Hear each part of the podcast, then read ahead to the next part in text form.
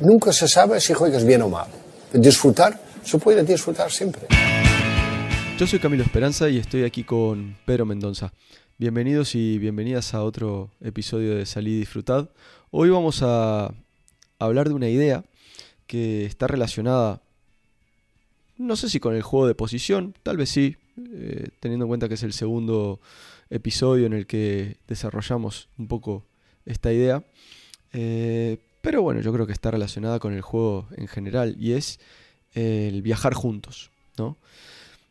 Como siempre pasa alrededor de, las ideas del juego en general, porque el fútbol al final siempre está abierto a, debate y sobre todo cuando hablamos de, juego de posición, eh, hay mucho, mucho debate, hay, hay muchas discusiones, hay muchas ideas y, cuando uno defiende ideas a veces cuesta ser eh, razonable y racional. Eh, nosotros vamos a hablar de esto desde nuestra perspectiva sin que ello suponga de ninguna manera la imposición de unas ideas por encima de otras. ¿no? Pero, como siempre decimos, somos todos seres subjetivos y todos tenemos nuestro punto de vista y, nuestras opiniones y son todos legítimas, pero entendiendo también que, como dice algún gran entrenador por ahí, lo que es respetable es el, es el derecho a opinar, pero no todas las opiniones son respetables. Mm, así que el tema de hoy va a ser el, viajar juntos. Y bueno, yo voy a empezar, Pedro, la tiro yo primero, me mojo y, y después y después te, toca a ti. Eh, como intención previa, siempre en mi equipo. Como intención previa, como elemento que nos permite organizarnos alrededor de una idea, como elemento que nos permite eh, articular nuestro lenguaje, nuestro idioma, nuestra intercomunicación. Ahora, lo que pasa es que, desgraciadamente, en el fútbol jugamos contra un rival que nos permite hacer unas determinadas cosas o no nos permite hacer determinadas cosas, que nos abre unos cursos de acción y nos cierra otros. Y a partir de ahí es jugar el juego, ¿no? Por eso yo, yo siempre escapo, intento escapar de, de la idea de modelo de juego, como algo rígido, ¿no? ¿Qué pasa? Que no, yo es que entreno solamente aquello que está dentro de mi modelo de juego. Ah, bueno, y cuando pasa algo que no está dentro de tu modelo de juego, tu equipo no está preparado. Yo no sé si ese es el camino. Más allá de que, como digo, bueno, hay determinadas ideas que nos van a organizar, ¿no? Y que organizan nuestro entrenamiento, que hacen que nosotros eh, propongamos unas actividades y no, no propongamos otras, que hacen que nosotros elijamos a unos jugadores no elijamos a otros, y una serie de vivencias que se producen entre esos jugadores y en esas actividades que generan propiedades emergentes y generan adaptaciones a determinados contextos. ¿no? El idioma se va desarrollando a partir de todo eso. Entonces, en determinados contextos nosotros vamos a estar mejor preparados que en otros contextos. Ahora bien, ese día, el día que, que no sale lo que nosotros queremos que salga, porque el rival no nos permite que tenemos que estar preparados. Y al final lo decíamos hace un par de episodios. Es un juego de ventajas. Si las ventajas no están disponibles de una determinada manera, bueno, habrá otras ventajas disponibles de otra manera. También tenemos que estar preparados para, para aprovecharlas. ¿no? Entonces, yo creo que al final, como comentaba al principio, hay que intentar ver esto escapando de, escapando de dogmatismos. Y yo sé que es difícil, porque, porque nos apegamos demasiado a las cosas, porque lo sentimos nuestro y queremos controlarlo, ¿no? Nos volvemos muy, muy dominantes con el juego de nuestro equipo, nos volvemos muy dominantes con, con nuestro equipo, pero estoy 100% con, con Miguel Llorente, lo que comentaba el otro día, ¿no? Eh, que no es mi equipo, es el equipo de todos, todos integramos este equipo. Y en cierta medida, el rival también integra nuestro juego. el rival también eh, hace parte de ese juego nuestro. Entonces, sí que hay unas ideas subyacentes con las cuales nos podemos sentir identificados, con las cuales eh, nos sentimos más cómodos, ¿sí? Y al final del día somos, estamos siendo unas personas determinadas con, y, un, equipo determinado con nuestros gustos, nuestras preferencias, las cosas que nos salen mejor, las cosas que nos salen peor y tenemos que trabajar, ¿sí? No podemos ser todo a la vez, ¿sí? Pero, pero tenemos que estar preparados para identificar la mayor cantidad de un espectro lo más amplio posible de situaciones y posibilidades y estar preparados para, bueno, para ir encontrando soluciones a, todo eso y para eso tenemos que, despojarnos de, de, dogmatismos, ¿no? Por eso, Camilo, para mí me gusta mucho más la palabra cultura, ¿sabes? Porque, ¿qué es la cultura, no? Es la comunicación en sociedad. Y eso es el fútbol, por ejemplo, ¿no? Nosotros estamos comunicándonos no solamente con nuestros jugadores, ¿no? Pero también con el rival y todo al mismo tiempo. Y como tú bien dices, ah, a partir de ahí se abren o se cierran posibilidades por esas interacciones, ¿no? Entonces, y claro, como, es una comunicación en sociedad, esa es totalmente cambiante también, ¿no? así es la cultura. Entonces, cuando hablamos de modelo de, juego, yo creo que no, es la mejor palabra para hacer un resumen de lo que es jugar. Yo me quedo con, la palabra cultura. Y hablando del viajar juntos, cuando yo entiendo que, que nada más es que ordenarnos con la pelota, ¿sabes? Es una posibilidad de estamos, de estamos, estamos ahí preparados para el momento de, de la pérdida, por ejemplo, de no estar, de, no disponer más del balón y podemos recuperar, recuperarlo más rápido posible, ¿sabes? Entonces, cuando hablamos de eso, de viajar juntos, yo creo que va mucho en ese sentido. Pero como tú bien dices, una vez más, ni siempre podremos hacer eso, ¿no? porque la demanda del juego será otra, no será esa. Entonces, siempre intentamos viajar juntos. Hasta cuando no debemos viajar juntos, creo que no estaremos jugando de la, mejor, de la mejor manera posible. O no estaremos percibiendo las posibilidades de acción óptimas, óptimas del juego. ¿Sabes? Entonces creo que se trata de eso. Y ahí vuelvo a la palabra cultura porque creo que está totalmente conectada a eso, a saber o percibir o sentir lo que debemos hacer en, en, estos, en estos momentos de, del juego. Sí, después está, eh, está el, no sé si el debate, pero las posibilidades, ¿no? Bueno, pero imagínate estás jugando contra un equipo que que se cierra atrás porque le interesa que te adelantes y te, lo que buscan es robarte la pelota para correrte. Entonces, eh, incluso en esas situaciones querés viajar juntos. ¿Y qué voy a hacer? ¿Me voy a meter yo atrás? No, yo voy a jugar a lo que yo tengo que jugar. Y yo sé lo que ellos van a intentar hacer. Bueno, lo que tenemos que hacer es ser mejores en lo que nosotros, en lo que nosotros, en nuestra propuesta. Porque esto no podemos desligar las intenciones y no podemos desligar las ideas de, las emociones. ¿no? Nosotros nos organizamos a partir del balón y queremos viajar juntos porque hay una sensibilidad compartida. ¿no? Una sensibilidad y un lenguaje que nos va un lenguaje que, no solamente es eh, los balones, eh, la manera en que nos pasamos el balón, las trayectorias, los perfiles, todo eso eh, va va creando el lenguaje, ¿no? Sino también hay unas emociones, una forma de sentir el juego, ¿no? Entonces yo no puedo negar todo eso y destruir todo eso porque, ah, el equipo rival esta semana le gusta meterse atrás. Bueno, si nosotros somos muy buenos haciendo esto, la mayoría de equipos se van a cerrar atrás. A nosotros nos pasó el año pasado con, el filial de, Independiente del Valle, que, que en la segunda vuelta todos los rivales nos jugaban 5-4-1. Y sí, y muchos nos jugaban 5-5-0. Está, está bien. Bueno, ¿y qué vamos a hacer? Nos metemos atrás nosotros y, empezamos a hacer cosas para las que no estamos preparados, porque es lo que comentaba antes. Eh, esta idea ¿no? del viajar juntos es una idea que, que es como ordenadora de muchas otras cosas, ¿no? Ordena la forma o, constriñe, es una idea que, tiene una fuerza de constreñidora, ¿no? No sé si esta palabra existe, pero los comportamientos, las interpretaciones, las emociones, las decisiones, los jugadores que nosotros tenemos, el tipo de jugador que nosotros tenemos, qué jugadores van a estar en el equipo, qué jugadores no.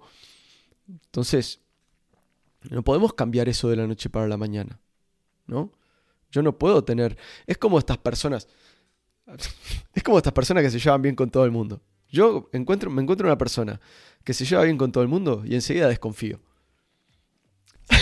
Claro, ¿Cómo, una persona no... Es imposible, es imposible. ¿Cómo una persona no tiene enemigos? ¿Cómo una persona no se lleva mal con nadie? No, ya, ahí ya me preocupo, acá hay algo raro.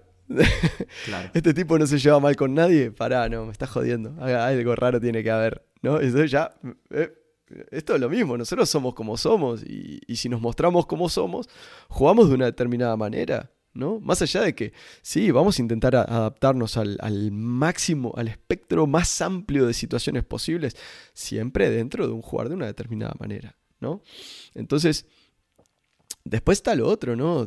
lo que es gestión de grupo, ¿no? Que como entrenador es importante, creo yo, ¿no? La, la narrativa, la historia que nos contamos, ¿sí? Porque un equipo no es solamente los conceptos, ¿no? Y el, el eh, juntarnos, viajar juntos, el que haya gente en amplitud, espacios intermedios, todo eso está soportado por una cultura, ¿no? Este, o sea, quiénes somos como equipo está definido por ese jugar que es la consecuencia de una, de una narrativa común, ¿no? ¿Quiénes somos nosotros? ¿Qué, ¿Por qué queremos hacer? El por qué. ¿Por qué queremos hacer esto? ¿Qué es lo que nos mueve? ¿Hacia dónde queremos ir? ¿Qué es lo que nos gusta? Yo no puedo estar trabajando durante dos meses en pretemporada contando una historia, porque al final es eso, es contar una historia, una narrativa, ¿no? Que nos una y que nos, y que nos haga sentir parte de algo grande, mayor a, mayor a, nosotros, ¿no? Mayor a la suma de cada uno de nosotros, y agarrar y decir, fecha 1, jugamos contra tal equipo. Uh, no. Muchacho, todo lo que hablamos los dos meses pasados, no, olvídense, olvídense, nos vamos a meter atrás. No, que vos me digas que circunstancialmente en un momento dado del partido, el partido te llevó porque, porque hay emociones, porque hay circunstancias, porque hay situaciones, porque estás jugando en un estadio con 30.000 personas que y sos visitante y te empujan y, y acabas de equivocarte dos veces en la salida de balón y lo del juego lo juegan seres humanos. Y el juego lo juegan seres humanos que no nacieron el día que se integraron a nuestro equipo y a lo mejor el, el portero, el arquero que, tiene que iniciar jugando, en ese momento dice, bueno, miren, ¿saben qué muchachos? Vamos, vamos a jugar largo. Ok, respetable, bien. Eh, circunstancias, contexto, juego, vamos arriba, perfecto. ¿no? Y otra cosa es que yo llegue el lunes al entrenamiento, el lunes antes del partido al entrenamiento y le diga, 70 sesiones de entrenamiento a nuestras espaldas, ¿sí? Bueno, olvídense. Eh, nos vamos a cerrar atrás y le vamos a pegar para adelante y vamos a ver qué pasa. Eh, Está muerto, se hace. Se nos va la mierda la, credibilidad, ¿no? La narrativa, todo lo que hemos construido se va a la mierda, ¿no? Entonces, yo creo que, un entrenador, ¿no? Es, eh, tiene mucho que ver con sus convicciones, ¿no? Y con esas convicciones, cómo vamos haciendo que, que sean compartidas, ¿no? Y cómo vamos ayudando a, y cómo las convicciones de los jugadores también nos van nutriendo también para ir construyendo esa narrativa. Pero no podemos tirar al carajo eh, en una semana la narrativa que hemos ido construyendo durante seis semanas, siete semanas, ocho semanas, ¿no? Creo que tiene mucho que ver con, con lo que creemos, ¿no? De verdad, ¿no? No solamente a nivel teórico, pero también lo que hacemos, ¿no? Hay una, hay una frase de, de Bielsa que para mí está genial, que él, dice, ah, la diversidad es el mejor momento para expresar la adhesión, porque es el momento donde es más difícil ser fiel. Yo creo mucho en eso. En la vida, ¿no? Porque con las cosas no, no caminan bien, que la cosa tiene ahí una tendencia a empeorar, ¿no? No, yo creo mucho en eso, pero ¿hasta dónde, no? ¿Hasta qué página, no?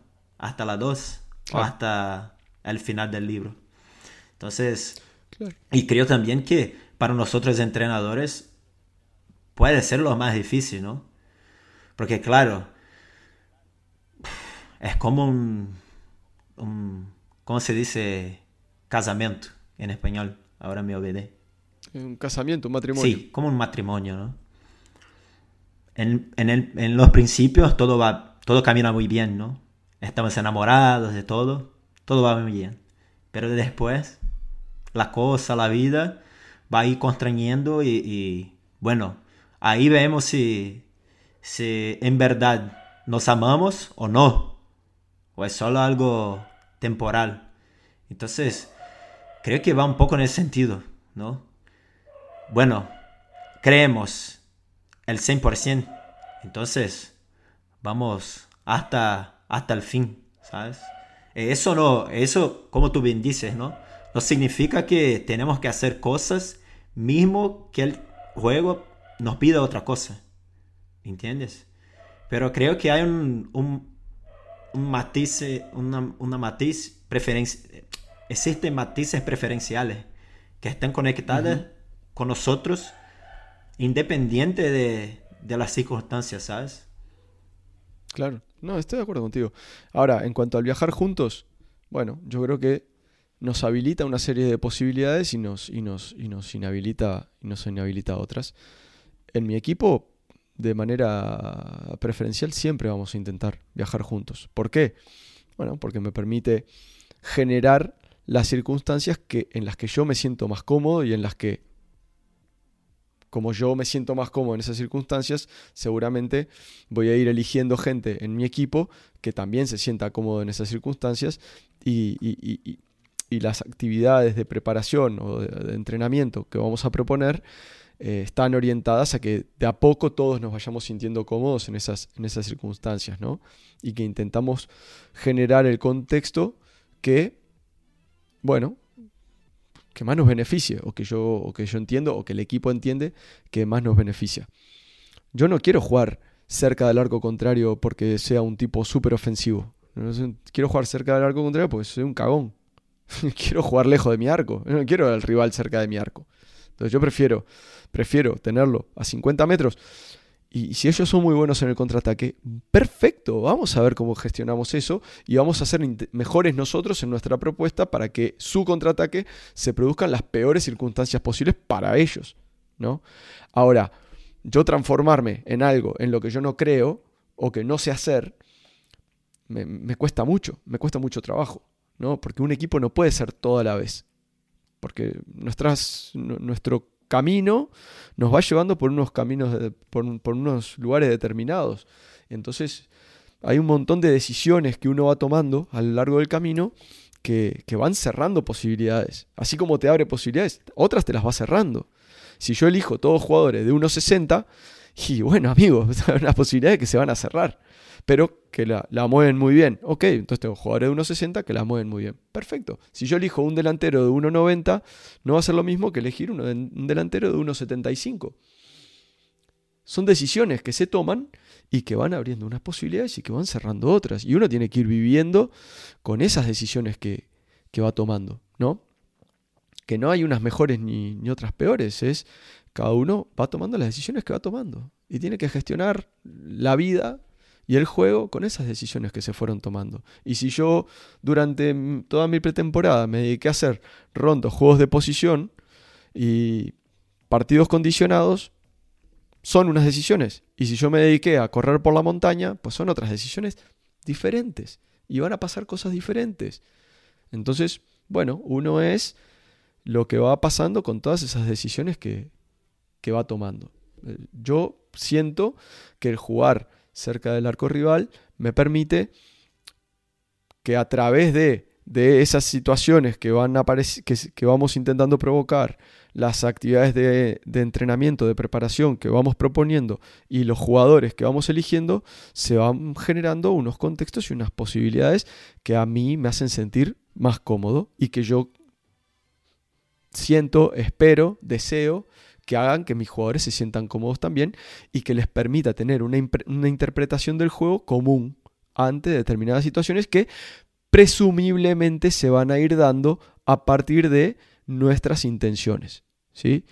Probablemente estemos muy cerca del campo contrario, del arco contrario, probablemente tengamos que atacar en espacios más bien reducidos porque va a haber mucha densidad de oponentes, probablemente va a haber mucho espacio a nuestras espaldas que defender porque, porque vamos a estar situados en campo contrario. Entonces, bueno, a partir de esas ideas, hacerlo lo mejor posible para generar nosotros más ocasiones de gol que el rival. Y, y ya está, ¿no? Entonces, a partir de ese viajar juntos, bueno, ¿qué tenemos que hacer? Pues estar muy bien preparados en el momento de la pérdida. Pues ¿qué tenemos que hacer? Pues tener bien referenciados o compensar bien al equipo para que en el momento de la pérdida esos presumibles contraataques sean de la peor calidad posible o en las peores circunstancias posibles. Perfecto. Bueno, tengamos eso en cuenta, nada más. Ahora, huir de dogmatismos creo que esa es ¿no? la gran cuestión y el gran drama y, el debate absurdo de, ah, es que te crees con la verdad absoluta, ah, no, es que te crees con autoridad moral, ah, no, es que... Bueno, muchachos, juego, cada uno que coja su equipo y lo haga jugar de la manera que cree que lo tiene que hacer jugar. Y ya está, y a cada uno le irá como le irá. Y aquí yo creo que no hay a una autoridad moral eh, de nadie, acerca de nada, ¿no? Es juego, cada uno va a jugar de la manera que, que lo sienta, que lo crea y, que se sienta más cómodo.